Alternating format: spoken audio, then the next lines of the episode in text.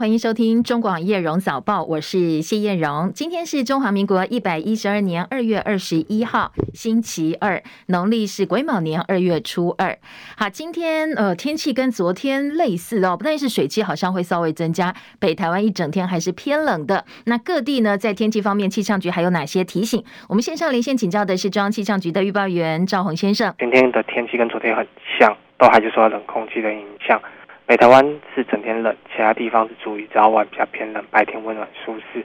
今天清晨的低温在台南以北跟宜兰是十三到十五度，其他地方只是十六、十七度左右。到今天白天，北台湾的高温其实回升的不多，可能仅顶多只有回升个一度，来到十五、十六度上下。其他地方的话，大概都可以接近二十度左右的高温，甚至有地方呢会有二十三、二十四度左右高温的出现的情形。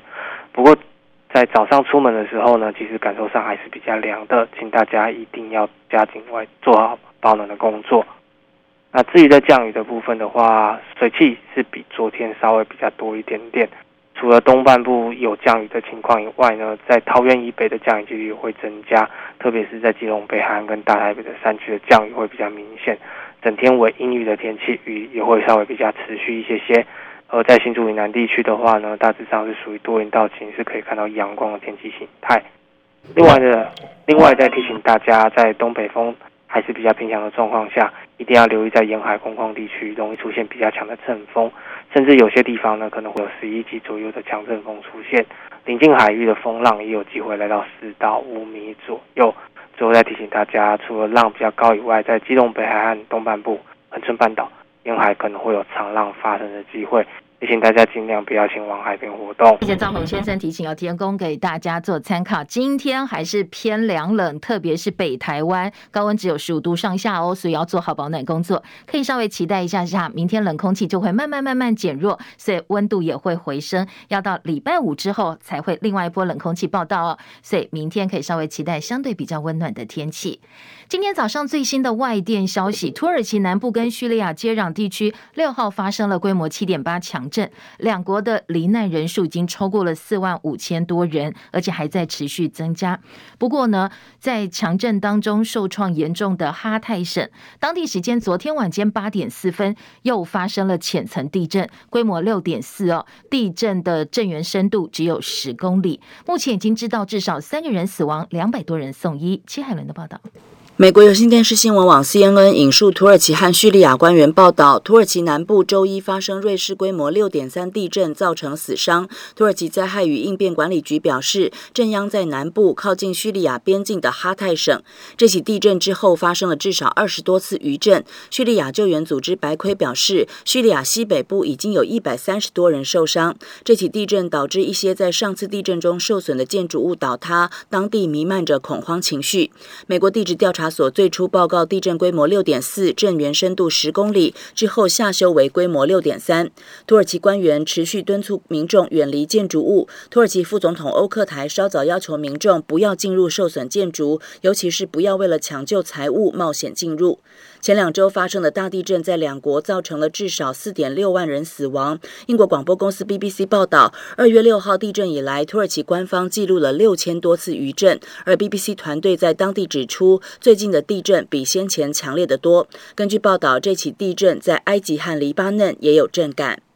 记者戚海伦报道。好，当然对灾区来讲是雪上加霜的。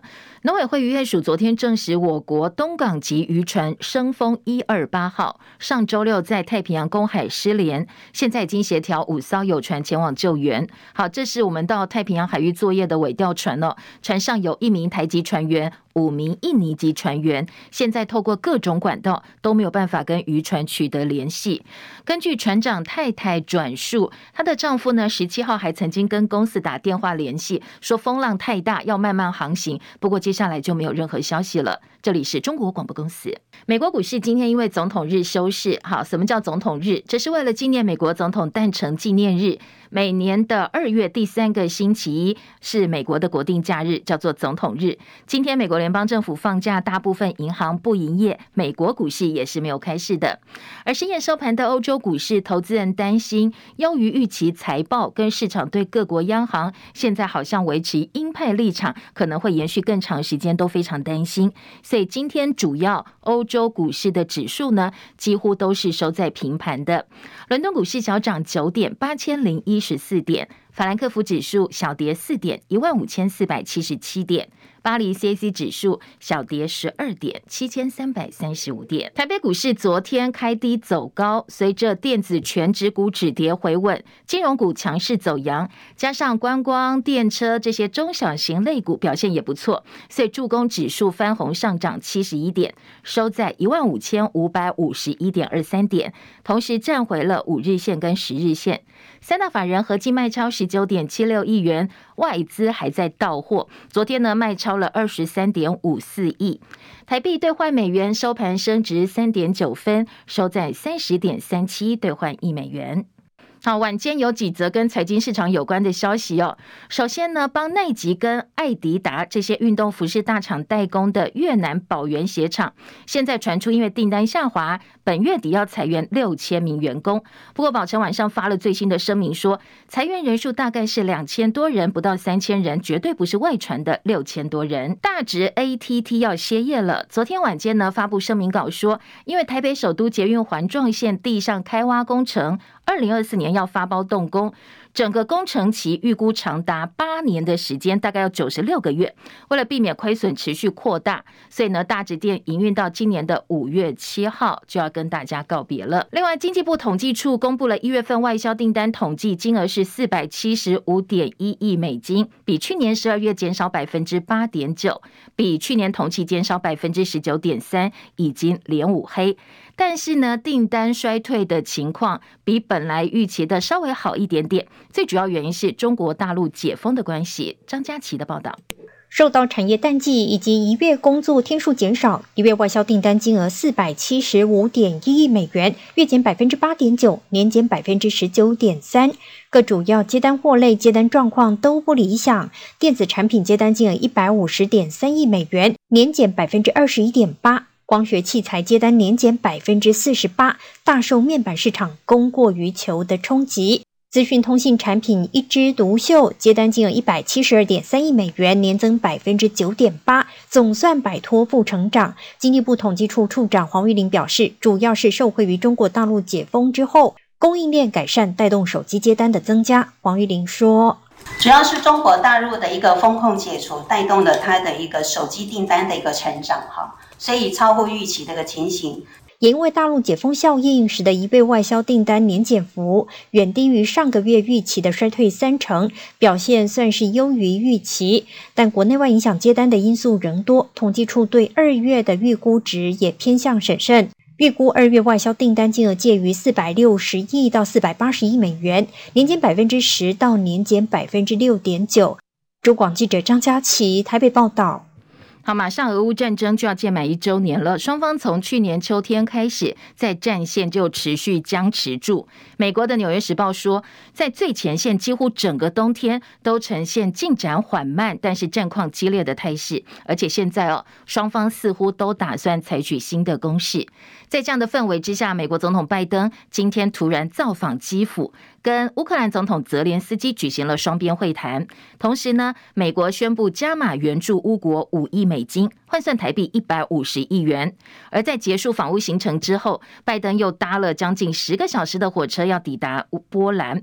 本来拜登的出访行程公布的计划只有在二十一号拜访波兰。先前白宫还说，拜登的行程当中没有计划要访问乌克兰。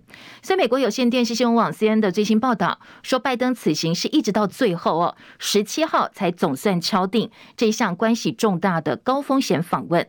白宫国家安全顾问苏利文说，此行具有历史性的意义，清楚传达美国跟乌克兰站在一起。为了降低冲突，所以在拜登出发前的几个小时，美方有先知会俄罗斯。这也是乌俄战争以来，美国总统第一次访问乌克兰。而在拜登抵达基辅市区悼祭阵亡将士的行程当中，一度哦，基辅各地还响起空袭警报，但是目前并没有俄罗斯发布飞弹或者是空袭的消息。路透社的分析说，拜登选在俄国总统普丁马上要发表重大谈话的前一天访问乌克兰，被认为是对外释出相当重大的讯号。普丁预料会在接下来的演说当中，对全面入侵乌克兰第二年战事定定一个新的目标，把这场战争定调为西方利用乌克兰发动的代理人战争。所以大家觉得演说的言辞或者是措辞预料应该是会非常非常强硬，彰显出俄罗斯跟西方的关系决裂。研究俄国政治的学者说，拜登访问乌克兰当然会被视为是美国已经压住俄罗斯会是战败的一方，而这场战争呢，已经没有转圜的余地，现在似乎哦变成俄罗斯跟西方的战争了。在此同时，路透引述俄罗斯工商日报的话说。中国大陆外交一把手、中共中央外事工作委员会办公室主任王毅已经抵达俄罗斯首都莫斯科，要跟俄方商谈可能的俄乌战争和平方案。王毅此行最主要目的，外电的报道是说要增加北京在解决俄乌问题上的角色。先前王毅曾经呼吁涉及俄乌问题的有关各方必须要对话，建议欧洲各国冷静思考结束俄乌战争之道。但是昨天，大陆外交部发言人汪文斌说，美国指控中国大陆正在考虑向俄罗斯提供武器弹药用于战争，说美国没有资格对中方发号施令，中方不接受美国对中俄关系指手画脚，而且反控说，真正源源不绝提供武器的是美国，而不是中国大陆。而乌克兰总统泽伦斯基接受德国媒体专访时，则正式警告北京说，如果中国支持俄罗斯的话，可能会爆发第三次的世界大战。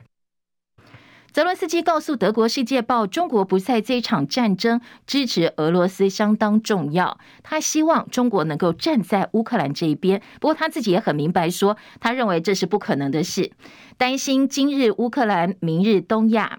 而日本首相岸田文雄则宣布再追加金援乌克兰五十五亿美金。美方都说现在无意寻求新冷战，但是《纽约时报》的分析说，美方正式警告中方有强烈意愿军援俄罗斯侵略乌克兰，代表的是全球的分裂将会继续加深。美国军方这个月初派出战机击落一个疑似中国大陆的侦察气球，所以美中关系再度陷入紧张。而根据外媒星期天的报道说，有多名飞行员通报，在夏威夷首府檀香山又发现一个巨大白色气球，高度大概四万到五万英尺之间。当时在周边所有飞机都受到航空管制的警告。中美紧张关系之际，中国大陆透过一遍书面报告抨击美国。大陆央视新闻报报道说，大陆二十号发布了一份美国的霸权、霸道、霸凌及其危害报告。内容列举美国在政治、军事、经济、科技、文化五方面的霸权罪状，例如在高科技各呃高高科技领域方面呢，是垄断、打压、技术封锁，阻止其他国家的科技还有经济发展。而美国前副总统高尔共同创设的世代投资管理公司，上一季已经出清全部台积电美国存托凭证，将近三十二点七万股的持股，换算价值大概两千两百四十万美金。而市场的分析说，最最主要考量的当然是台海之间越来越紧张的关系。国民党副主席夏立言率团访问中国大陆，他昨天受访表示，这一次格外受到重视，最主要原因是。国共都不想要有战争。张伯仲的报道，夏立言强调，这次登陆访问，不论从中央到地方的会见，访问团都反映了台湾基层农渔民、中小企业和在大陆台湾人的心声，也获得他们许多善意和积极的回应。他表示，陆方同意，只要在合规合法的范围之内，可以逐步的开放相关产品的进口，而且他们会有一些正面积极的作为。第二个，他们也提出呢，希望将来能够加强两岸呢在各方面的这个交流活动。第三，大家都提到要避免两岸冲突，加强经贸的合作，追求和平稳定的两岸关系。此外，也确认了对岸官方对于台湾及两岸关系的重视，以及维系两岸和平稳定及繁荣的决心。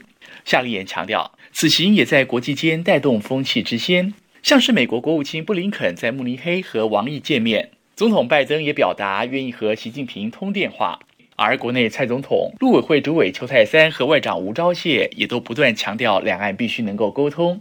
他说，沟通和对话显然已经成为主流。国民党对此也一向都尊重。中广记者张伯仲台北报道。随行的国民党智库资深顾问赵春山老师也说，中共新的领导班子不想透过武力解决台湾问题。对岸多次跟他提到不喜欢打仗，这是此行让他最印象深刻的事。好，外界还质疑说，此行是朱立伦选总统的起手式。那昨天夏立言也特别澄清，跟对岸在沟通的过程当中，完全没有提到选举议题。总统选举是台湾自己内部的事，不需要跟对岸有任何的讨论。我想朱主席对于二零二四年的选举，中国国民党的这个候选人呢，呃，他讲得非常清楚啊。我们大家都是要必须无私无我，选出一个最会赢的候选人。我相信这是我们的立场。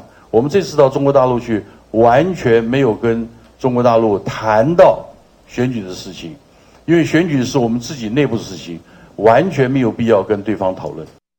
好，有媒体又问说，那在跟对岸的高官见面的过程当中，有没有当面表达台湾民众不希望陆方持续对台湾军事威胁？夏立言说，好几个场合，包括跟高层见面，都表达了台湾人民的心声。他自己就针对目前两岸情势，向陆方说，台湾民众心里非常不安哦，所以该表达的立场都有做充分的表达。二零二四总统大选各方如何布局备受关注。美丽岛电子报公布的最新民调结果显示，在所有撒卡都的情况之下哦，民进党如果是副总统赖清德出马，都能够赢得选战胜出。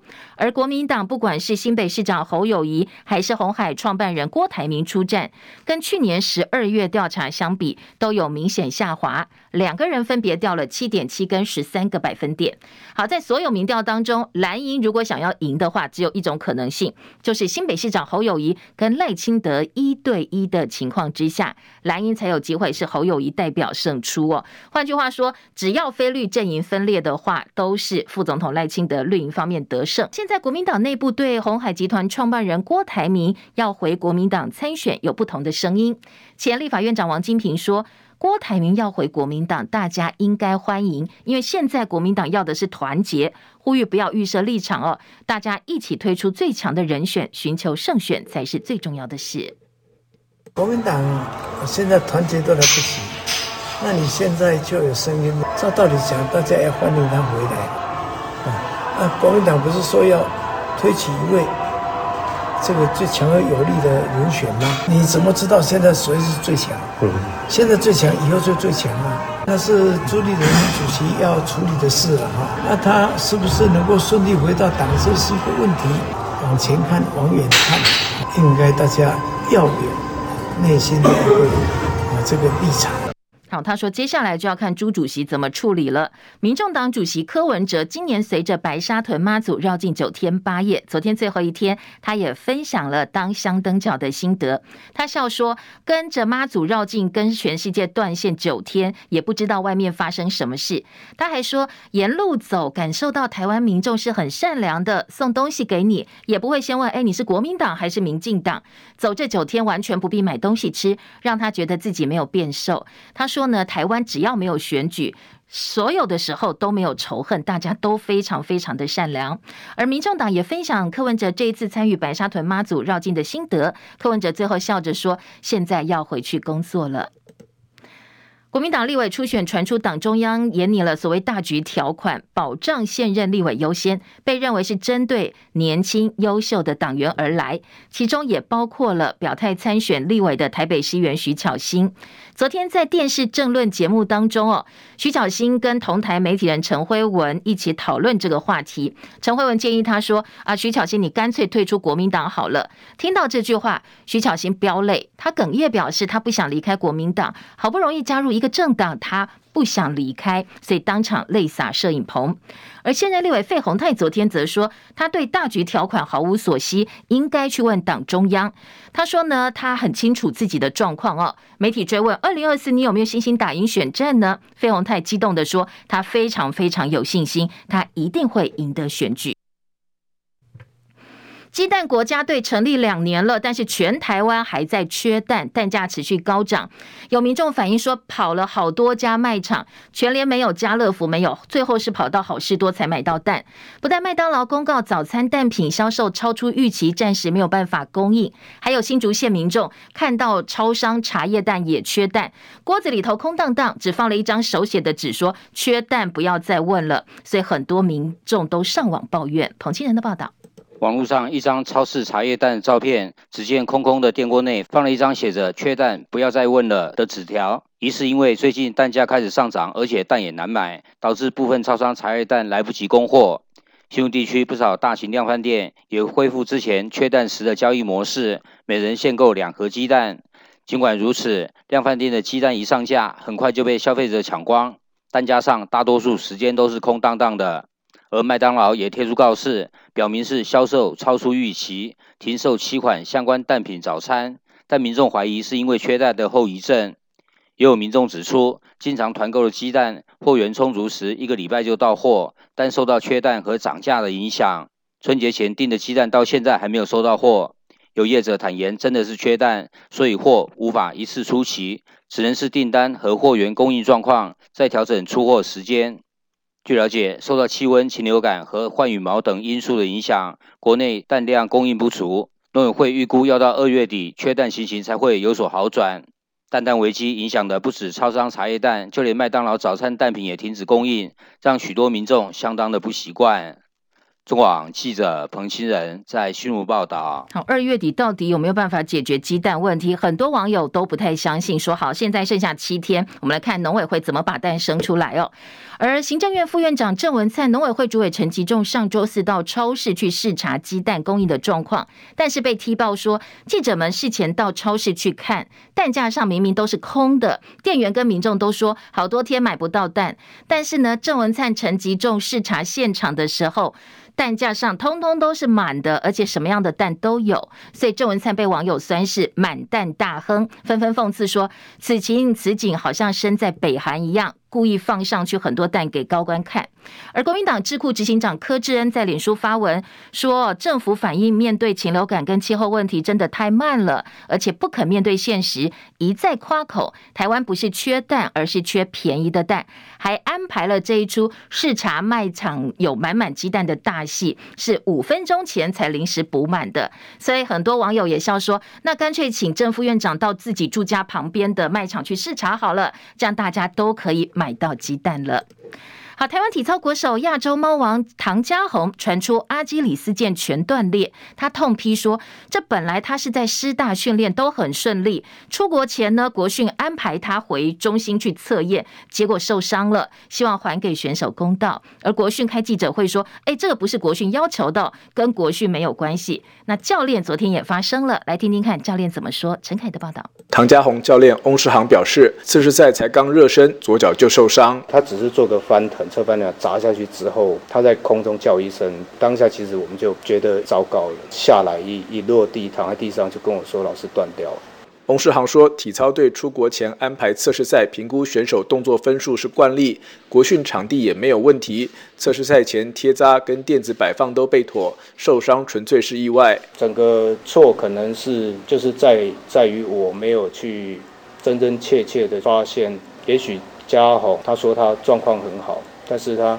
换一个场地，需要去有更多时间的适应。原本下半年世大运、亚运夺牌，衔接安特卫普世锦赛进入决赛抢巴黎奥运门票的计划横生变数，受伤影响的不仅是唐嘉鸿个人，还有男子体操队的团体战力。唐嘉鸿受伤后三个星期会开始复健，一般阿基里斯腱复原大约半年，但选手还必须克服心理压力。翁世航认为，像唐嘉鸿这样的顶尖黄金计划选手，应该拥有更大的弹性安排行程，可以提供训练影片给裁判参考，代替测试赛，未来有更好的规中广记者陈凯在台北报道。好，祝福他早日康复哦。日本东京上野动物园的猫熊香香今天要回到中国。昨天有大批日本民众到动物园跟他送别，还有人流下泪来。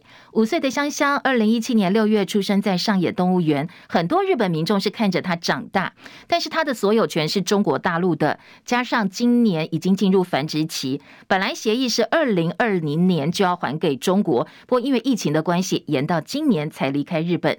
昨天香香最后一天公开。亮相吸引六万人报名参观，但是元芳只抽了两千六百人到现场去看他，大家都觉得依依不舍。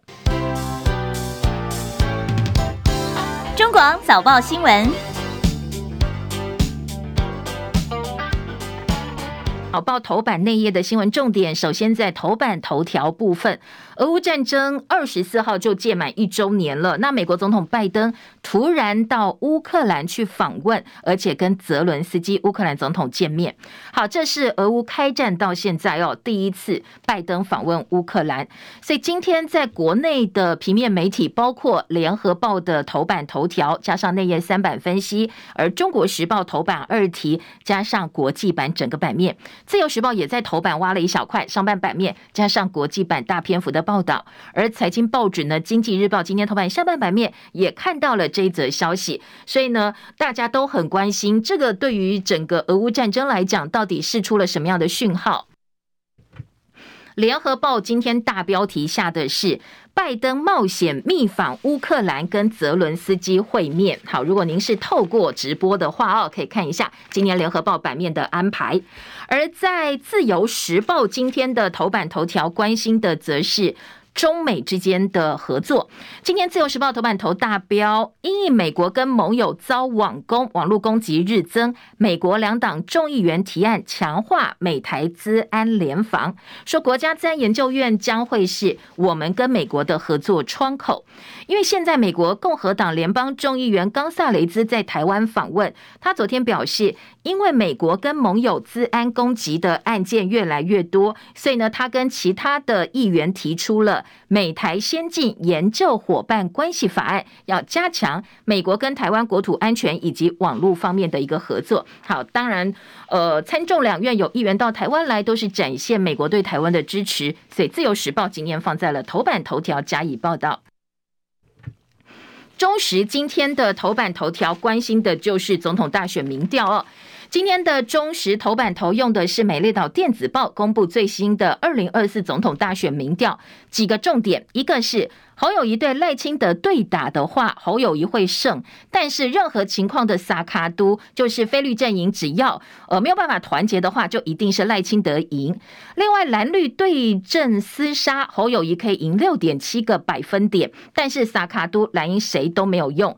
而柯文哲到底会扮演什么样的角色呢？今天的中国时报也用美丽岛电子报的民调来做了一个分析，说呢。柯文哲啊，他缺乏组织，民调虚也很难夺胜。但是成事不足，败事有余，他是有能力扯后腿的。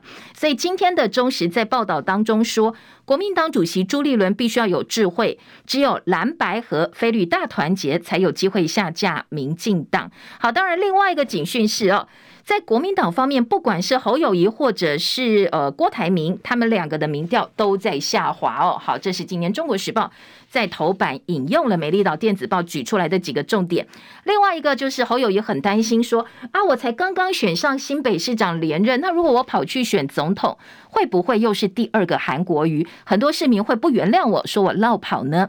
今天在民调当中显示是说，呃，根据民调，百分之五十二点八认为侯友宜在新北市担任副市长加上市长已经超过十一年了，他并不是完全没有做事或没有贡献，所以呢，大部份过半的新北市民说，呃，这不算对不起新北市民没有落跑的问题。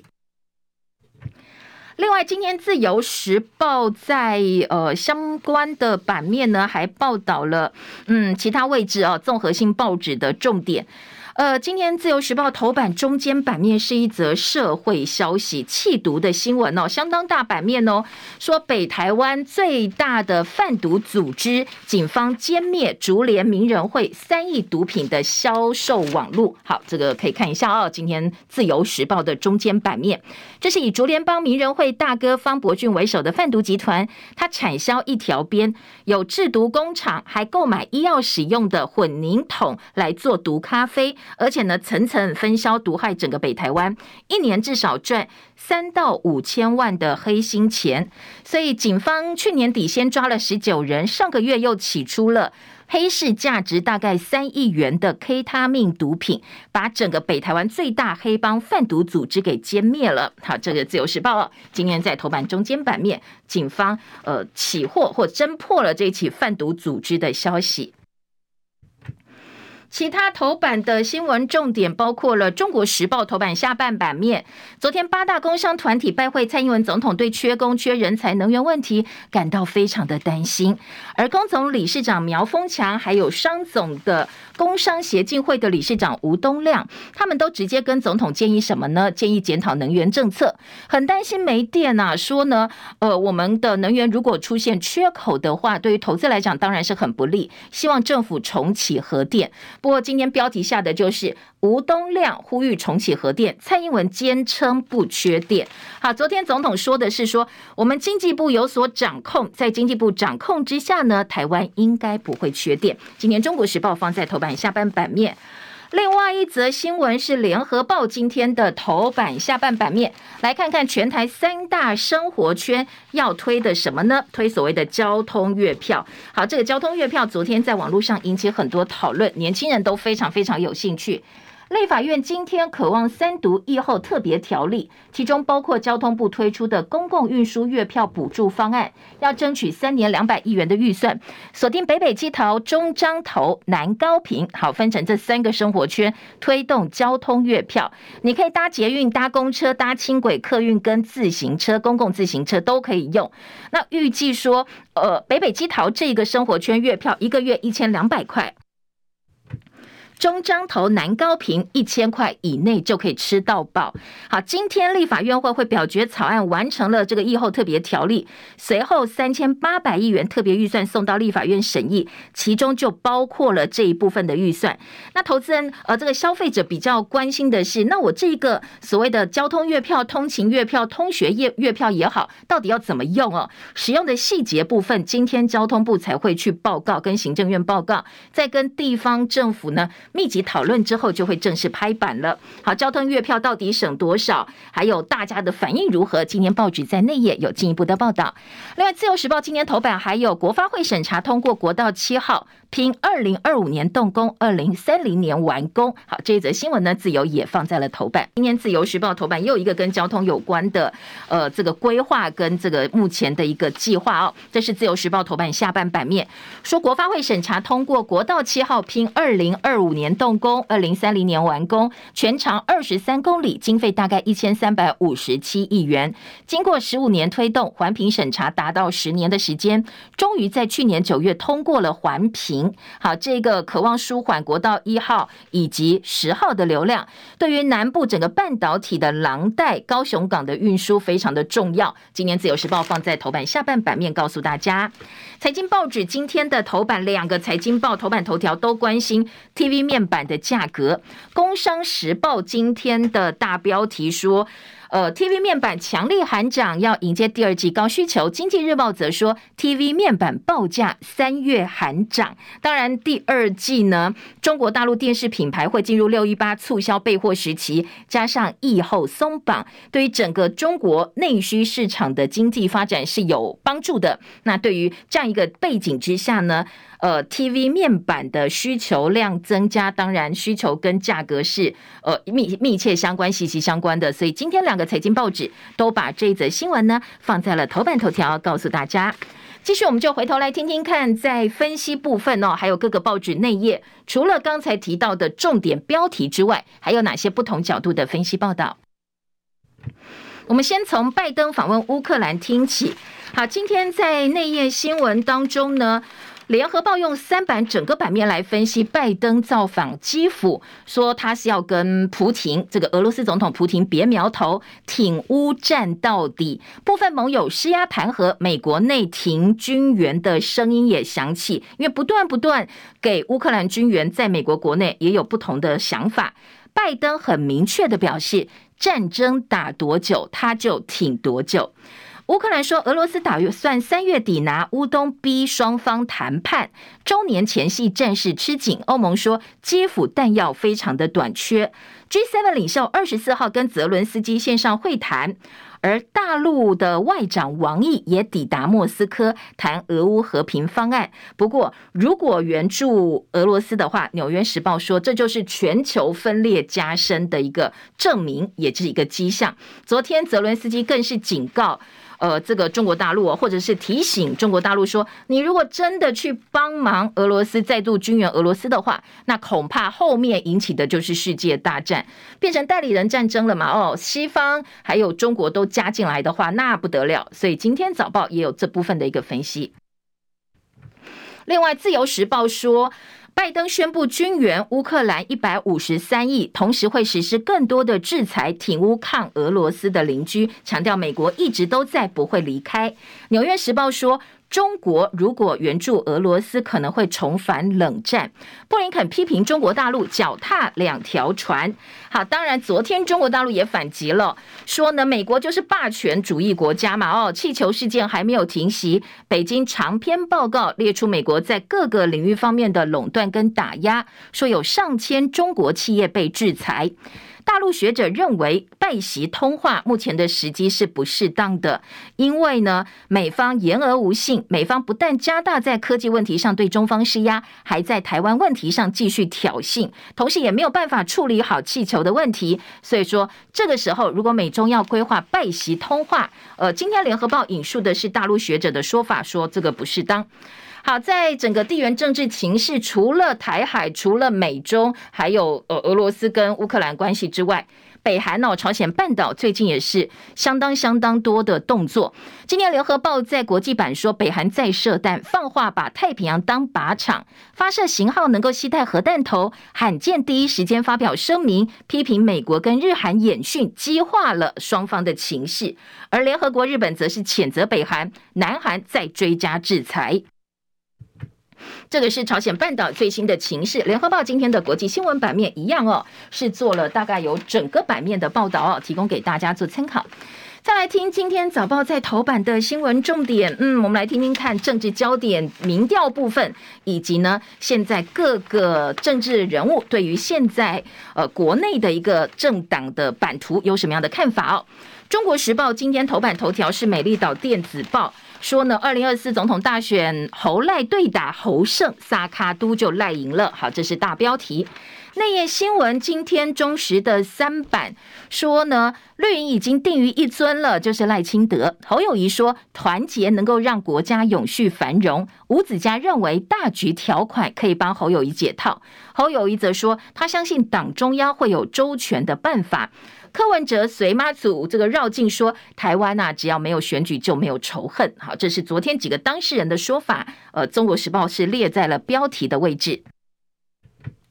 嗯，当然，中时向来的立场就是要拱侯友谊哦希望他早日表态。所以今天周玉祥特稿也说，最强母鸡已经定了，侯友谊应该以大局为重。如果这个时候还左顾右盼，只会徒增猜疑以及呃枝节，所以要早日做出决定。好，这是中国时报。而在今天的《自由时报》呢，则分析说，党内情势不明朗，侯友谊观望出场的时机。说一部分呢、哦，现在呃，鸿海集团创办人郭台铭想要试水温，而且他的外交国际学分也让人很担心。所以呢，在主观的想选跟客观的能不能选这两件事情的权衡之下，侯友谊在观望竞争情势，以不变应万变。说侯友谊一定是想选的，否则他一句话说我不选，事情就结束了。那至于没讲，可能就是后面有一些事情还需要做安排。所以今天的自由时报分析说，相较赖清德定于一尊，柯文哲第三势力虎视眈眈。总统大选如果真的撒卡都，对蓝营当然是不利的。所以在侯友宜方面，在等等主流民意的浪潮水到渠成，他才会真正的宣布。郭台铭起手是落漆，说这个呃，其实好像处理的不是很好。蓝营呢，大部分现在还是拱侯友宜的。好，这是自由时报的报道。另外，在蓝营方面还有很多其他的话题哦，包括议员要去选这个立委。今天的自由时报说，可能会牵连到侯友宜跟蒋万安，会被塑造成整党都落跑的形象。台北市议会对于蒋万安施政也不利啊，会变成脆弱的，呃，这个多数并不是完全占有好处或者是优势。另外，台北市府也传出。发言人罗旺哲闪辞，疑似因为被架空的关系哦。说呢，他就职才不到两个月时间，三度跟市长请辞。前面两次呢，呃，市长都留他留下来了。但是昨天他说，哦，这个马上灯会也办完啦，我身体不好，想要回家去休养。好，这是一个部分哦，健康因素请辞。但是今天早报，嗯，大家都觉得好像没有这么单纯哦。像呃，今天有不少媒体都说，高层有小圈圈把把持市政的发言。他身为发言人，很多事情好像不知道，也没有办法做，也不知道该不该说，很难做事，干脆走了算了。好，这个是一个部分。另外一个引爆点说，因为这一次大陆上海参访团来参加台湾灯会的相关活动。呃，市府竟然对连自己的发言人都保密，完全封锁消息。那这个发言人很难对媒体交代啊，身心俱疲，所以呢，干脆就离开好了。所以，呃，在民众党以及绿营方面，现在就来质疑蒋万的治理能力。国民党院游淑慧也说，指挥市政可能会出状况。另外，除了呃这个发言人罗旺哲请辞之外，议员转换跑道担任市府局处首长的民政局长陈永德，他也在脸书贴文哦，说呢，呃我不累，但是他贴家人的照片，说他们在抗议了，大家担心会不会又要离职呢？不过他说他不会帮蒋万安找麻烦，至少现阶段不会。上海团拜访市政府，肯定双城论坛，今年上海主办，林奕华已经被指派负责联系沟通，蒋万安按照惯例致赠上海感谢状，大陆。智库也说，好，现在国民党跟共产党跟对岸的之间的交流是恢复两岸交流相当关键的一步。好，回来的夏立言，国民党副主席强调说，呃，此行已经转达台湾不想要被军事威胁的民意了。那赵春山老师也去了，他说对岸也不想打仗，对岸不想打仗。今天包括中时联合都做到版头的大标题，而自由时报则说，夏立言秀访中成果，陆委会强调不应该呼应中共定义的九二共识。学者呃。自由时报访问的学者说，夏立言落入了中共的统战陷阱。而《旺报》今天头版头条是恢复台旅会驻大陆编制，有陆有驻陆客来台。北京办五人变两人，上海办三人剩一人。业内人士说，只能够固电，如果扩编的话，就可以对北京传达我们已经准备好要迎接陆客的消息了。好，这是呃台旅会的编制，今年《旺报》呼吁希望能够恢复。呃，两个报纸哦都有相关的报道。再来听到的是，呃，今天的《中国时报》内页二版，酒店大亨转战光电标案近亿元，在野党机真是一门好生意、啊。蓝白批蔡政府大开绿电方便之门。赵少康说，陈案跟学甲炉渣案很多地方是一样的。郑运鹏说，好，没有法律问题。好，这个是什么牵扯出来的呢？是行政院前发言人陈宗彦被爆料接受性招待，所以很多人说这是民进党自己派系斗争，把资料给抖出来了。媒体人物黄阳明披露，陈宗彦案当中有一个酒店负责人欧哥连横曾经被检察官写千城办贪污。多年之后，这个欧哥很棒，他转战光电产业，而且他成立的利欧新能源在六都标得二十四个案子，九千多万。说这个连横真是八大产业从业人员成功转型的典范。在野党说光电呐就是一门好生意，这是绿营上任之后非常非常多资源投入的地方哦。那赵少康则说，这个跟卢渣案很像。当年陈宗彦跟郭在清用同一个律师，同一个市长任内脱身，同一个地检署检察长任内被签结。也太巧合了吧？是不是应该还给大家真相呢？好，这是今天呃《中国时报》二版的新闻重点。好，我们先插播一下今天的财经报纸的头版内页焦点。今天除了两个财经报纸头版都是呃关于 TV 面板报价三月喊涨之外呢，下半版面《经济日报》说，圆月外销订单连五黑下滑百分之十九，比预期还要好。全球终端需求还没有好转，二月份可能会继续衰退。另外，在《工商时报》则说，这是软中透尖，金额元月外销订单四百七十五亿美元，还是比预期还要好。资通讯产品的表现最优。《工商时报》还告诉你，玉山金到底怎么了？股利只给六毛钱，写下十三年来新低。这是我们回来关心刚才提到的政治焦点。今天的政治焦点呢，在呃陈宗彦案，其实除了《中国时报》之外哦，今天的《联合报》版面也还蛮大的。我们先补充刚才提到酒店大亨转战光电标案近亿元这个 case 的部分呢，《中国时报》说，从酒店到光电连横人脉超广，而且有生意头脑，甚至六都拿下多个交通号志不断电系统标案。到底他是谁呢？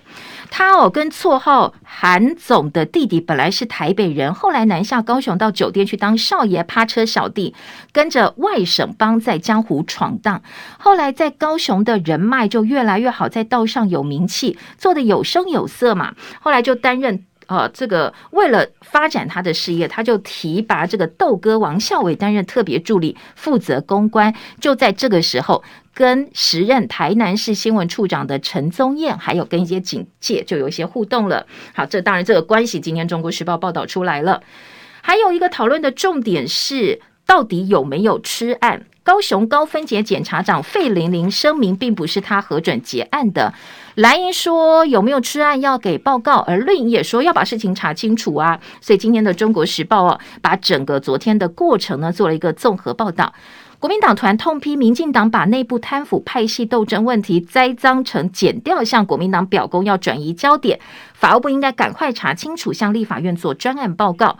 好，这是蓝营的部分，绿营也支持陈忠彦案重启调查，说这个案子呢是司法议题，还有泄密的问题，所以支持相关的调查赶快出来哦。好，这个是呃，今天中国时报，中国时报还说官真败坏，你们民进党内斗，千万不要拖累国政。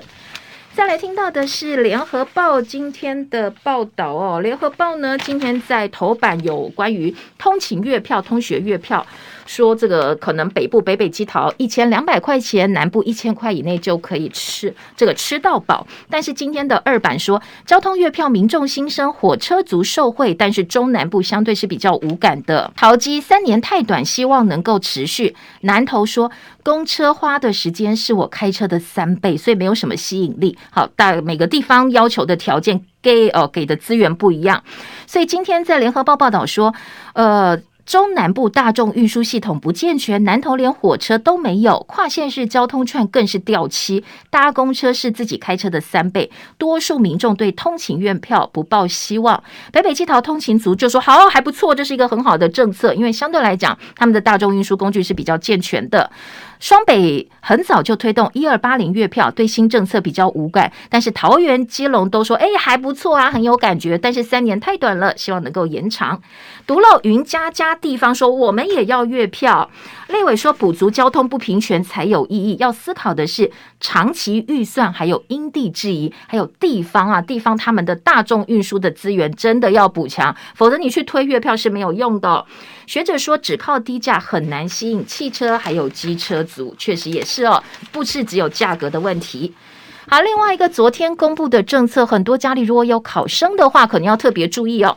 一百一十四学年开始，大学分科测验加考数学乙。那国教行动联盟等教育团体争取加考英文跟国文，但是大学招联会昨天说，考量到国文、英文是加深加广的选修科目，而且大学变革必须在学生入学前三年公告，所以一百一十四年的分科测验只考数学乙。国文、英文两科三年内不加考。好，以前大学只考是有国英数乙，第一次分科测验去年登场之后，没有考国英数乙，所以学测成绩变成很重要，两次都要拿来用，一试定终身。那跟以前联考有什么不同呢？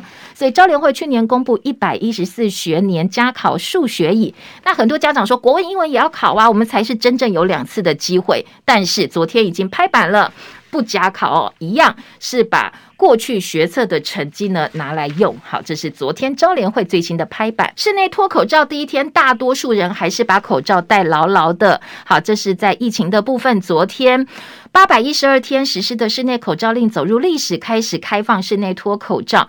但是昨天疫情指挥中心开记者会的时候，大家都把口罩拿下来了。但是台中市长卢秀燕主持通车典礼在户外哦，还是戴口啊，也没有戴口罩。不过侯友谊跟黄伟哲口罩还是戴牢牢，大部分民众口罩也是戴牢的。那昨天新增的病例数一万一千八百零八例，又下降了。时间到了，谢谢大家收看收听，明天同一时间再会，拜拜喽。